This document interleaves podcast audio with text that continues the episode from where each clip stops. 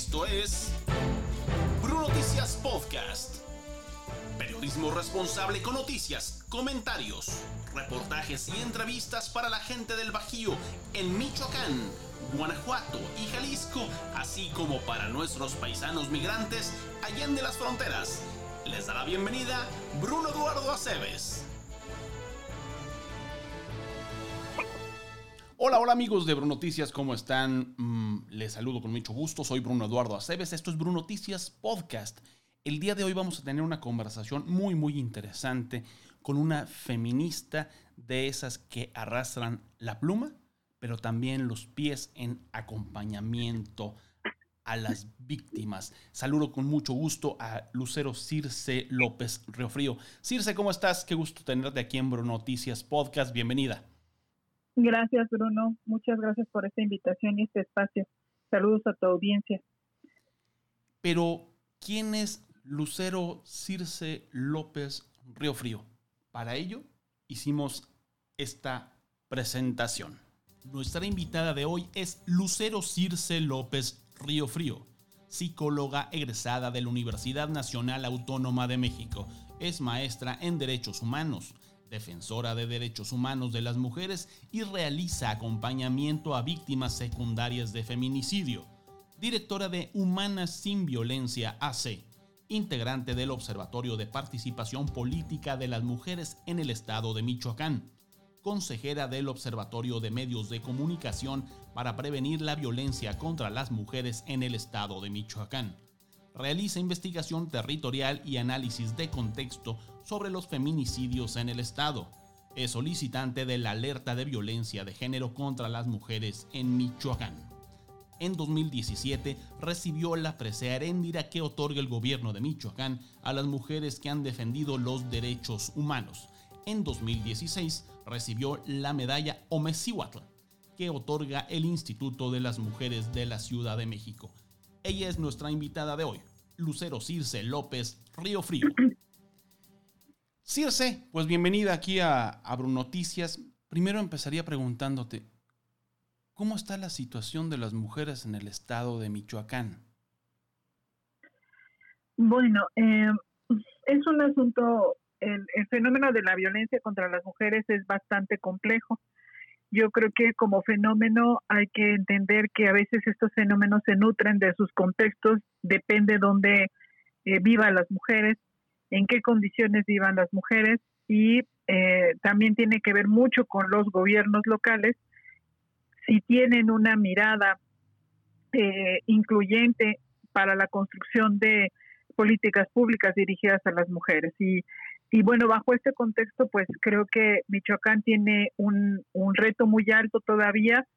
Eh, si bien tú lo mencionaste, pues la alerta de violencia de género en el Estado la solicitamos en el 2014 y fue declarada hasta el 2016 y de ahí se han venido realizando diferentes acciones, diferentes actividades. Sin embargo, si bien la alerta no solamente fue declarada para el gobierno del Estado de Michoacán, y, quien eh, representa al gobierno de Michoacán, este, que es el gobernador Silvano Aureoles, sino también para 14 municipios y de esos municipios lo que lo que lo que se trata de hacer, por así decirlo, es que los presidentes municipales hagan estas acciones, eh, implementen acciones que prevengan la violencia contra las mujeres, ¿no? Por ejemplo, los 14 municipios son Apatzingán, Ciudad Hidalgo, Huetamo, La Piedad, Lázaro Cárdenas, Los Reyes, Marabatío, Morelia, Páscuaro, Zaguayo, Tacámbaro, Uruapan, Zamora y Zitácuaro.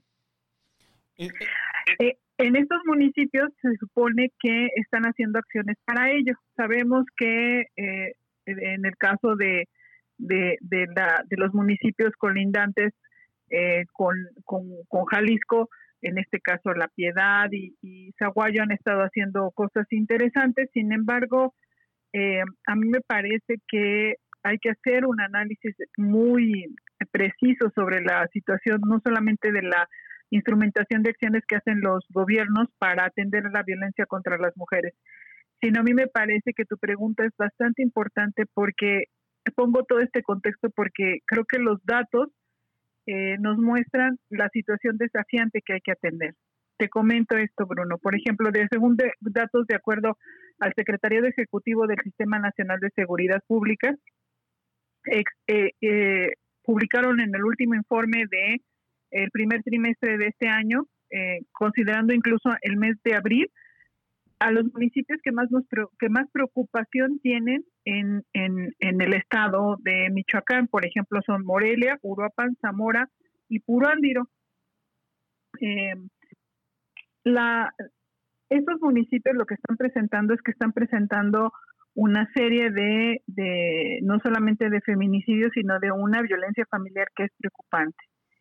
Eh, te comento que en esta etapa de la contingencia en la que nos encontramos actualmente a nivel nacional y en este estado, eh, se recibieron a 911, 915 llamadas relacionadas con violencia hacia las mujeres. De estas este, 915 llamadas, 259 fueron para denunciar la violencia de la pareja. Es decir, los hombres todavía siguen pensando que las mujeres les pertenecemos, que somos de su propiedad, y esto no es así. Y la otra es que lo más preocupante es las 626 llamadas de violencia familiar que, recibí, que se recibieron al 911 tan solo en esta en estos meses, tres meses, casi cuatro meses de contingencia. Y eso pues pone en, en, en evidencia que em, la contingencia también lo que hizo fue que muchos eh, servicios de atención que se brindaban para las mujeres pues, cerraran la ventanilla y se fueran eh, a proteger o se fueran a la contingencia y entonces no hay nadie que atendiera de manera eh, presencial, por así decirlo, por esta situación que lo impide y entendemos la situación de contagio y de alto riesgo. Sin embargo, las cuestiones de violencia y que también ponen en evidencia que aún no se han hecho muchas acciones que justamente otros mecanismos faciliten la protección de las mujeres. Circe, ajá, dime. Se, se, incrementó la violencia hacia las mujeres, se visualizó o simplemente sí se está denunciando más. ¿Qué es lo que ha pasado en, durante este, este confinamiento? Fíjate que esto es muy interesante porque de por sí la violencia ya presentaba, principalmente contra las mujeres, ya mostraba algunos elementos preocupantes, principalmente aquellos que tienen que ver con la violencia familiar. Tú cierras los servicios de prestación presencial, por así decirlo, a las mujeres o las acciones preventivas que llevabas a cabo, entonces claro que se va a ver un incremento en la demanda de atención. Lo que, lo que más llama la atención es que sí se incrementaron hasta en un eh, por ejemplo, más de un 60% las llamadas hacia el 911. Y justamente me parece interesante señalar esto que tú estás diciendo. Las mujeres, el hecho de que llamen por una condición de que están enfrentando de violencia no significa necesariamente que las mujeres van a denunciar. Todavía tenemos un, un este pues una situación muy complicada con respecto a que las mujeres puedan presentar las denuncias. Y esto te lo, te lo, te lo comento por el siguiente dato que te voy a dar. Eh, por ejemplo, eh, según los datos de, de, de, este, de este secretariado ejecutivo que nos proporciona este, mensualmente, del periodo del 2016 al 2020, por ejemplo, tan solo en el 2019 se recibieron 911 denuncias presentadas ante la Fiscalía o a las fiscalías regionales para denunciar violencia familiar. Sin embargo, eso fue el dato total del año completo del, 900, de, del 2019, 911. Sin embargo, tan solo en lo que va del 2020 se han presentado 382 denuncias, es decir, casi va incrementándose al llegar a la mitad de lo que fue el año pasado. Eh, eh, tan solo estos datos recordemos que son del primer trimestre. Entonces, ¿qué quiere decir esto? Que las mujeres se vieron en una situación de muy alto riesgo y sí se atrevieron a denunciar. Algo que me parece que es importante que la Fiscalía debería de considerar es la denuncia en línea. No por el hecho de la contingencia, la, eh, solamente pues abrió algunos canales que permiten a mujeres denunciar la violencia, sino me parece que este mecanismo debería de quedar permanente porque es una forma que las mujeres están encontrando para denunciar sin necesariamente ir a la fiscalía. Entonces esto permite una protección de la víctima al, no exponerse a ir a la, fiscalía, por así decirlo, por el miedo que ella implica, porque eh, algunas de las víctimas nos han contado, nos han referido que se le a veces se le notifica al, agresor o alguien las ve o, se dan cuenta que, ellas fueron a, denunciar la violencia y bueno, se agrava la violencia que enfrenta con el agresor dentro, dentro de sus casas, ¿no? Entonces, pues esta situación es, pues es compleja porque otro dato que me gustaría darte principalmente de probables víctimas de incidentes de violencia y de emergencia, también en este primer trimestre, es que el total de víctimas mujeres fueron 17.423.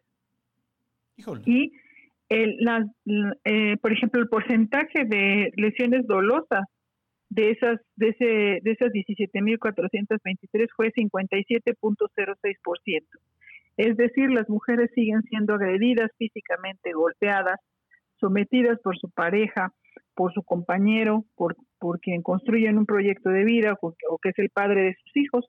Y de esos, pues a la fecha llevamos más o menos más de 100 mujeres asesinadas en este estado este, entonces, eso complejiza mucho la situación em, porque la pandemia, se puede decir que la pandemia del COVID-19 que enfrentamos no de alguna no no no hizo que que los agresores dejaran de ser este, agresores, de que dejaran de violentar a las mujeres, sino la propia dinámica y también hay que conocer que los espacios en donde se convive cotidianamente pues no son tampoco los idóneos. Recordemos que el Infonavit ha venido haciendo casas muy pequeñas, lejanas de las ciudades, de los contextos, haciendo cinturones de, de pobreza y de mucha miseria y este no hay espacios vitales dentro de esas casas. Entonces se vuelven pues unas prisiones, unas áreas sin poder eh, tener eh, espacios donde, donde puedan resguardarse las víctimas y pues recordemos que las víctimas de, de feminicidios regularmente son asesinadas eh, en, un contexto de sus casas y los cuerpos son arrojados en la vía pública o, en los predios abandonados o, o, muchas veces en otras ocasiones pues las citan en lugares en donde este no sabían las mujeres que se tenían una casa o que las ellos las citan en donde eh, mm, en lugares donde les prestan y terminan asesinando a las mujeres incluso este, enterrándolas en esos lugares, ¿no? Entonces creo que el contexto que enfrentan las mujeres eh, y que y que y que afortunado desafortunadamente la contingencia viene a colocar que las las políticas públicas que se desarrollan a nivel federal no son una prioridad para las mujeres. no hay una política pública desde el gobierno federal, ¿no? Circe, pero, pero además Tú mencionabas una serie de municipios, entre ellos La Piedad. Aquí ya están diciendo que, que ya este, quieren que se les saque... De, que se les levante la alerta. Se les levante la alerta.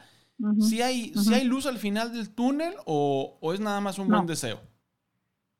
Mm, a mí me parece que, mira, hay una, hay, eh, hay una situación que yo tomaría con mucha reserva los municipios que están eh, de alguna manera haciendo incluso hasta conferencias o pagando notas para decir que ellos ya se les va a levantar la alerta de violencia de género. Esto no es así. No me parece justo que mientan las instituciones este, con respecto a esta situación. Te quiero comentar que eh, posiblemente yo quisiera pensar que sí están haciendo acciones, que, este, que están haciendo las acciones que refiere la propia alerta de violencia de género. Sin embargo, hay una deficiencia muy importante dentro de las alertas. Y tiene que ver con lo siguiente. Por ejemplo, las alertas de violencia de género no tienen una metodología que permita justamente hacer un seguimiento y una evaluación que em, permita evaluar y dar seguimiento a las políticas públicas que están instaladas dentro de los municipios para atender la violencia contra las mujeres. Y esto lo traduzco en lo siguiente. Eh, las alertas de violencia de género, la forma en que fueron diseñadas las alertas de violencia de género fue para cumplir o cumplimentar una serie de acciones que en muchas ocasiones son acciones o actividades que no necesariamente contribuyen a prevenir la violencia contra las mujeres. Es decir, como el hecho, por ejemplo, de poner eh, por ejemplo, hablan de la recuperación de espacios públicos, ¿no? Para que las mujeres se sientan seguras. Pues eh, ese dinero que se puede atender para la alerta, en lugar de hacer acciones que fortalezcan a las instituciones, que fortalezcan áreas de atención inmediata y que puedan ir hasta las casas de las mujeres para ver, darle continuidad para ver si la mujer está viva o qué sucedió con ese caso de violencia, pues lo invierten en un parquecito, ¿no? Lo arreglan, le ponen luces, este, pues podan el pasto, le, lo pintan bonito y este y eso lo, lo, lo muchos de estos estos los, los observamos en los informes porque lo justifican como una acción en donde recuperación de espacios públicos para que no violenten a las mujeres. La violencia que las mujeres enfrentan en la, en la calle, en el exterior de sus casas, pues principalmente es el acoso sexual y pocas acciones hay que refieran, por ejemplo, acciones específicas con el transporte público, ¿no? Donde las mujeres son agredidas. Incluso hicimos hace apenas, no tiene creo que ni un año, que hicimos una, una encuesta en la cual preguntábamos tan solo para Morelia si las mujeres estaban siendo agredidas en el transporte público y bueno, o sea, del porcentaje salió más del 70% de mujeres que son agredidas porque los tipos se masturban enfrente de ellas, las tocan, les tocan los senos, las nalgas, este, las, las pellizcan o les dicen palabras este, indecentes, las, las, incluso las intimidan. Entonces, mientras que nosotros no vemos estas acciones, porque el gobierno federal, la verdad es que desafortunadamente eh, no tiene una claridad ni una comprensión de lo que es la violencia contra las mujeres, tampoco ha avanzado, por así decirlo, no solamente en crear estos otros mecanismos que permitan que sí se queden instaladas estas políticas públicas y que no se desmonten cuando llegue otra autoridad y a, juicio propio lo que diga es que pues aquí no hay violencia porque pues, como dice el de Puebla, pues eh, las mujeres se van con el novio. Cuando hay un contexto de pues de, un territorio que está siendo peleado por el crimen organizado, en donde las mujeres muchas veces son víctimas de estos enfrentamientos. Y hasta botín. Y, hasta botín, a eso iba. Son, por ejemplo, sabemos de municipios en donde las mujeres son retenidas o, o, o, bueno, o va un comando y rafaguea toda la casa, incluyendo niños, niñas, solo porque a lo mejor ese empresario, ese papá de que tiene un pequeño tienda, un pequeño negocio, no quiso pagar la cuota, por ejemplo, ¿no?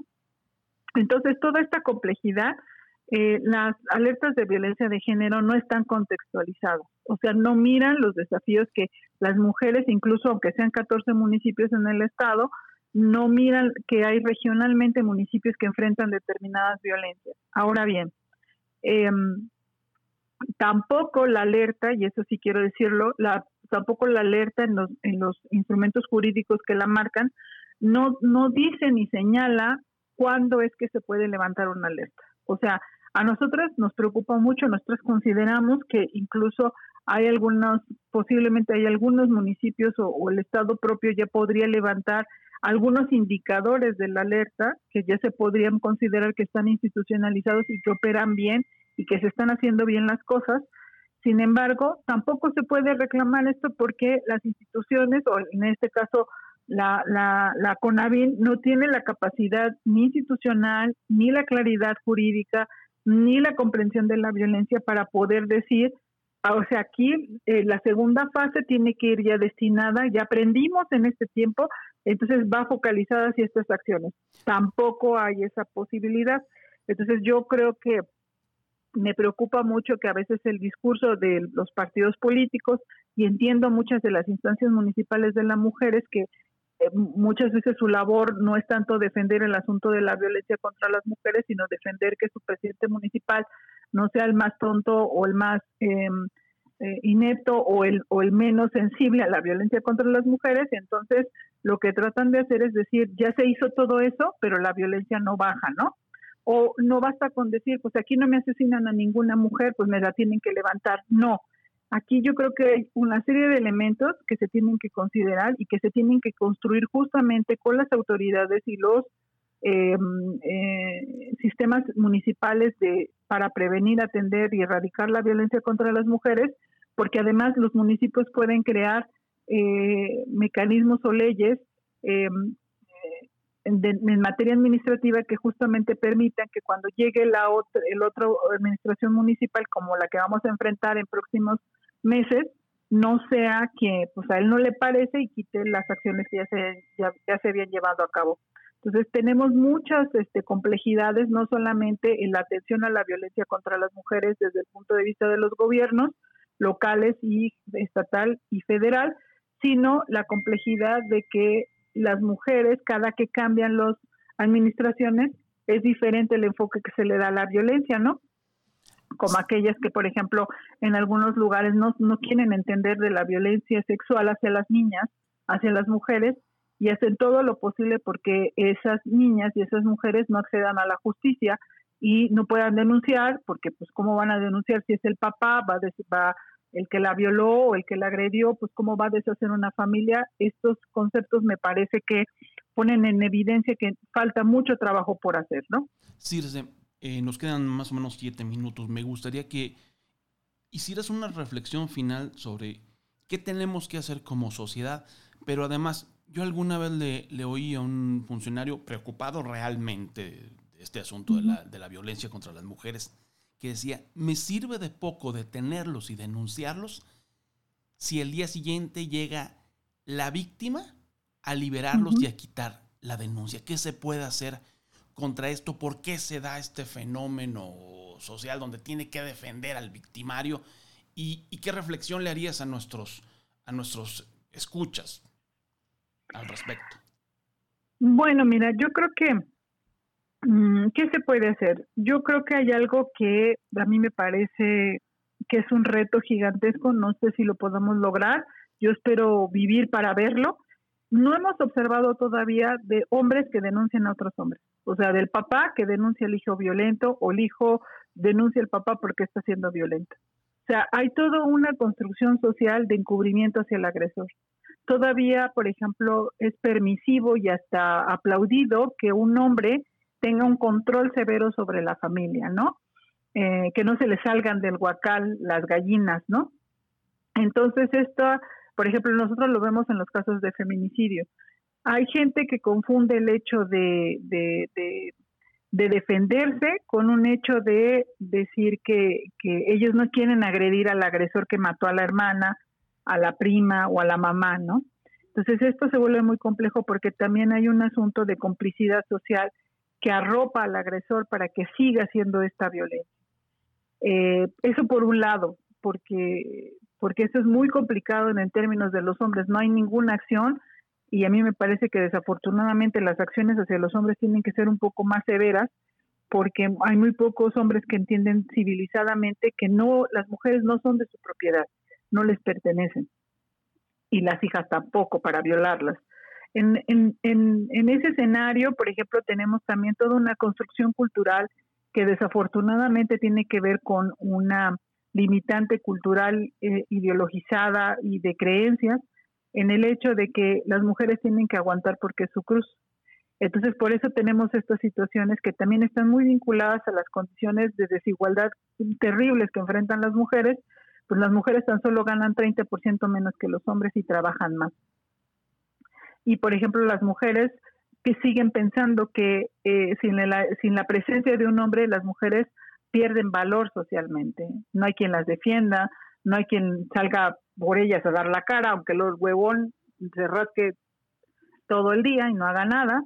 Eh, eso me parece preocupante porque hay una sociedad que arropa al agresor y hay una sociedad que le dice y le indica a las mujeres que no pueden defenderse, que tienen que perdonar lo que es el padre de sus hijas.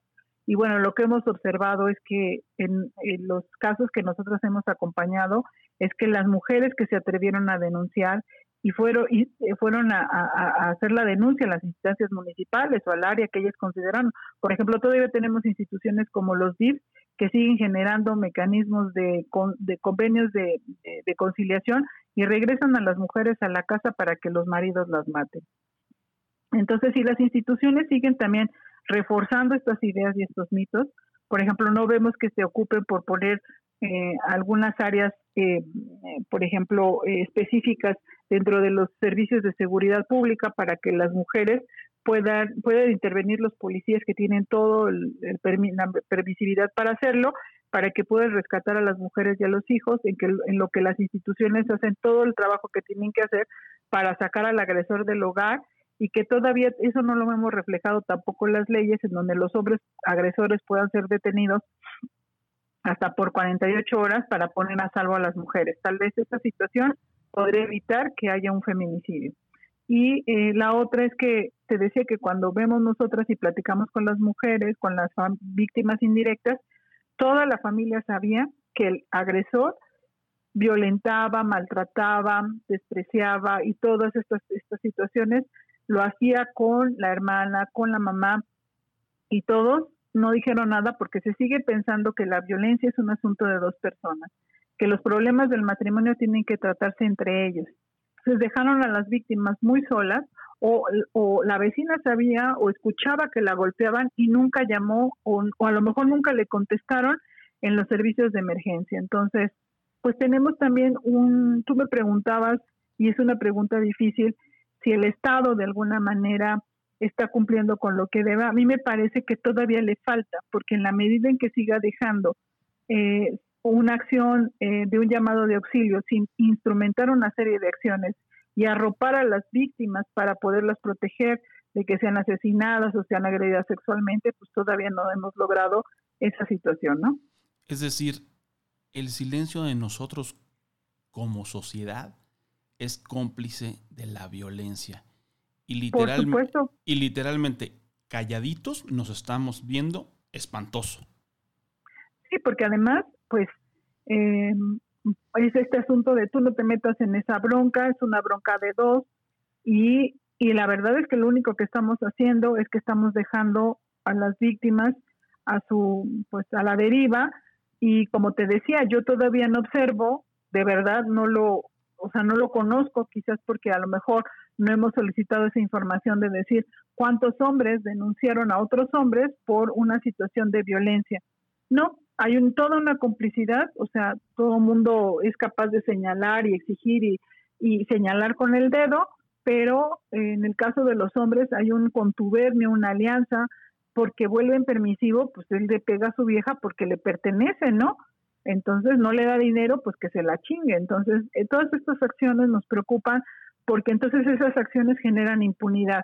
Y la impunidad social es una y también la impunidad del Estado, ¿no? Porque no, o sea, por ejemplo, si hay una acción que puede seguir de, de, por ejemplo, no necesitaría una denuncia, como en el caso de la violencia sexual hacia las niñas, no necesita que vayan a denunciar las niñas, con que haya un una notificación y con que hagan los actos de investigación se tienen que llevar a cabo y llevar al agresor hasta hasta ser juzgado para que para que la sociedad también tenga un mensaje fuerte de que eso no se puede hacer, pero todavía nos falta la máxima publicidad, aceitar también los servicios de, de procuración y administración de, de, justicia, que son todo un sistema que también le compete al Poder Legislativo, que no sesiona, que ya se va a ir de vacaciones, y también al otro que el Poder Judicial que muchas veces no está preparado y no entiende sobre la violencia contra las mujeres, ¿no? Porque son puros hombres, ¿no? En su mayoría. Circe López Reofrío, muchísimas gracias por acompañarnos aquí en Bruno Noticias Podcast. ¿Dónde te podemos leer? ¿Dónde te podemos escuchar? ¿Dónde te podemos ver? Bueno, estamos en nuestra página de Facebook de Humanas sin Violencia. Eh, ahí están nuestros números de contacto. Tenemos varios casos que nos llaman fundamentalmente de esa región, de, de, la región de, de, La Piedad, de, de Zaguayo, de Los Reyes, de Veneciano Carranza, de todos esos municipios este, que nos marcan, que nos llaman diciéndonos que están preocupadas porque también hay una situación em, de, de, riesgo, con, no solamente con el pleito territorial de los cárteles, sino el asunto de un consumo de drogas excesivo en mujeres que están siendo violentadas, pero también son consumidoras de drogas, ¿no? Entonces esto creo que en lugar de alentarnos a que pensemos que podemos superar un problema, lo estamos viendo que se recrudece mucho más, ¿no? Lucero Circe López Reofrío, en su presencia aquí en Bruno Noticias Podcast. Ojalá no sea la última vez en que podamos compartir el micrófono y tus ideas contigo. Yo en lo particular te quiero dar las gracias por toda tu labor, por todas tus lágrimas, por todo tu esfuerzo que haces a favor de las mujeres de Michoacán y de México. Muchas gracias, un abrazo. Gracias, Bruno, un abrazo. Y no lloro, me enojo mucho. También, también. Esto fue Bruno Noticias Podcast. Muchas gracias. Esto fue Bruno Noticias Podcast. Gracias por escucharnos. Te invitamos a que sigas a Bruno Noticias en Facebook, Twitter, YouTube o en nuestra aplicación para teléfonos móviles y tabletas. Bruno Noticias, periodismo responsable.